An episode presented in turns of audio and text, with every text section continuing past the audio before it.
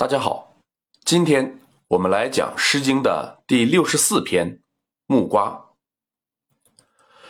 据张树波《国风集说》统计，本诗的主旨主要有七种说法。从宋代朱熹开始，越来越多的研究者将本诗理解为男女互相赠答的诗歌。然而，清朝的姚继恒却说：“以为朋友相赠答，一席不可，何必定是男女耶？”认为将之理解为朋友之间相互赠答，也无不可。那么，应该如何抉择呢？我们先看作品：“投我以木瓜。”报之以穷惧，彼报也，永以为好也。投我以木桃，报之以琼瑶，彼报也，永以为好也。投我以木李，报之以琼酒，彼报也，永以为好也。诗文非常好理解。因为是重章叠句，所以我们只翻译一下第一章。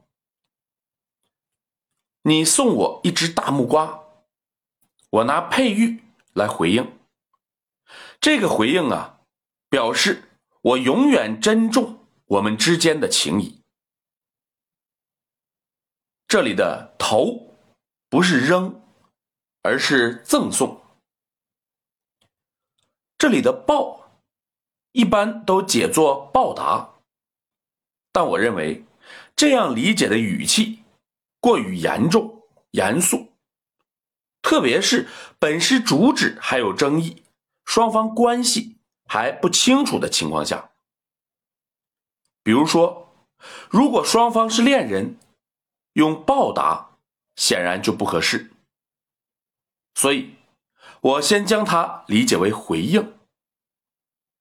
诗中描述的本就是一个回应的举动，只有我们确认双方的关系，我们才能对这个回应做进一步的决定，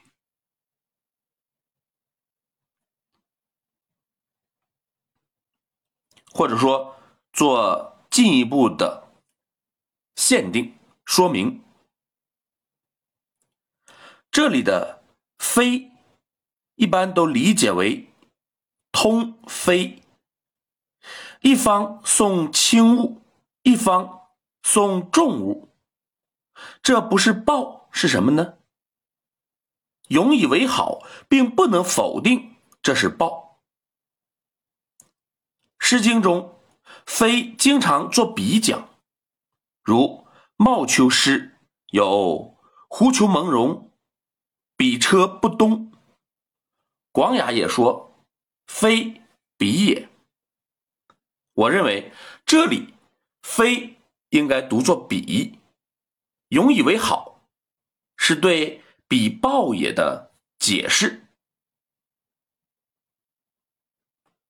了解了字面的意义，我们能不能辨析本诗的主旨呢？到底是男女赠答，还是朋友赠答呢？我认为。还是将其理解为男女赠答更准确。《论语》说：“与朋友交而不信乎？君子之交淡如水。”可见朋友之间追求的是诚恳，讲究的是淡，因为朋友是以义相合的。如果一方付出的少，另一方付出的多。这样的朋友关系绝不是正常的，但男女爱情则不同。爱情不是以义相合，而是以情以欲相合。它具有排外性，必须要在与众不同中表现。本诗体现的是爱情的特点，而不是友情的特点。了解了本诗的主旨，我们在对诗文进行翻译的时候，就要稍微有些变化。你送我一只大木瓜，我就送你一块佩玉，这表示我永远爱着你。好，今天我们就讲到这里。如果您听着感觉不错，希望您能够分享给别人，谢谢。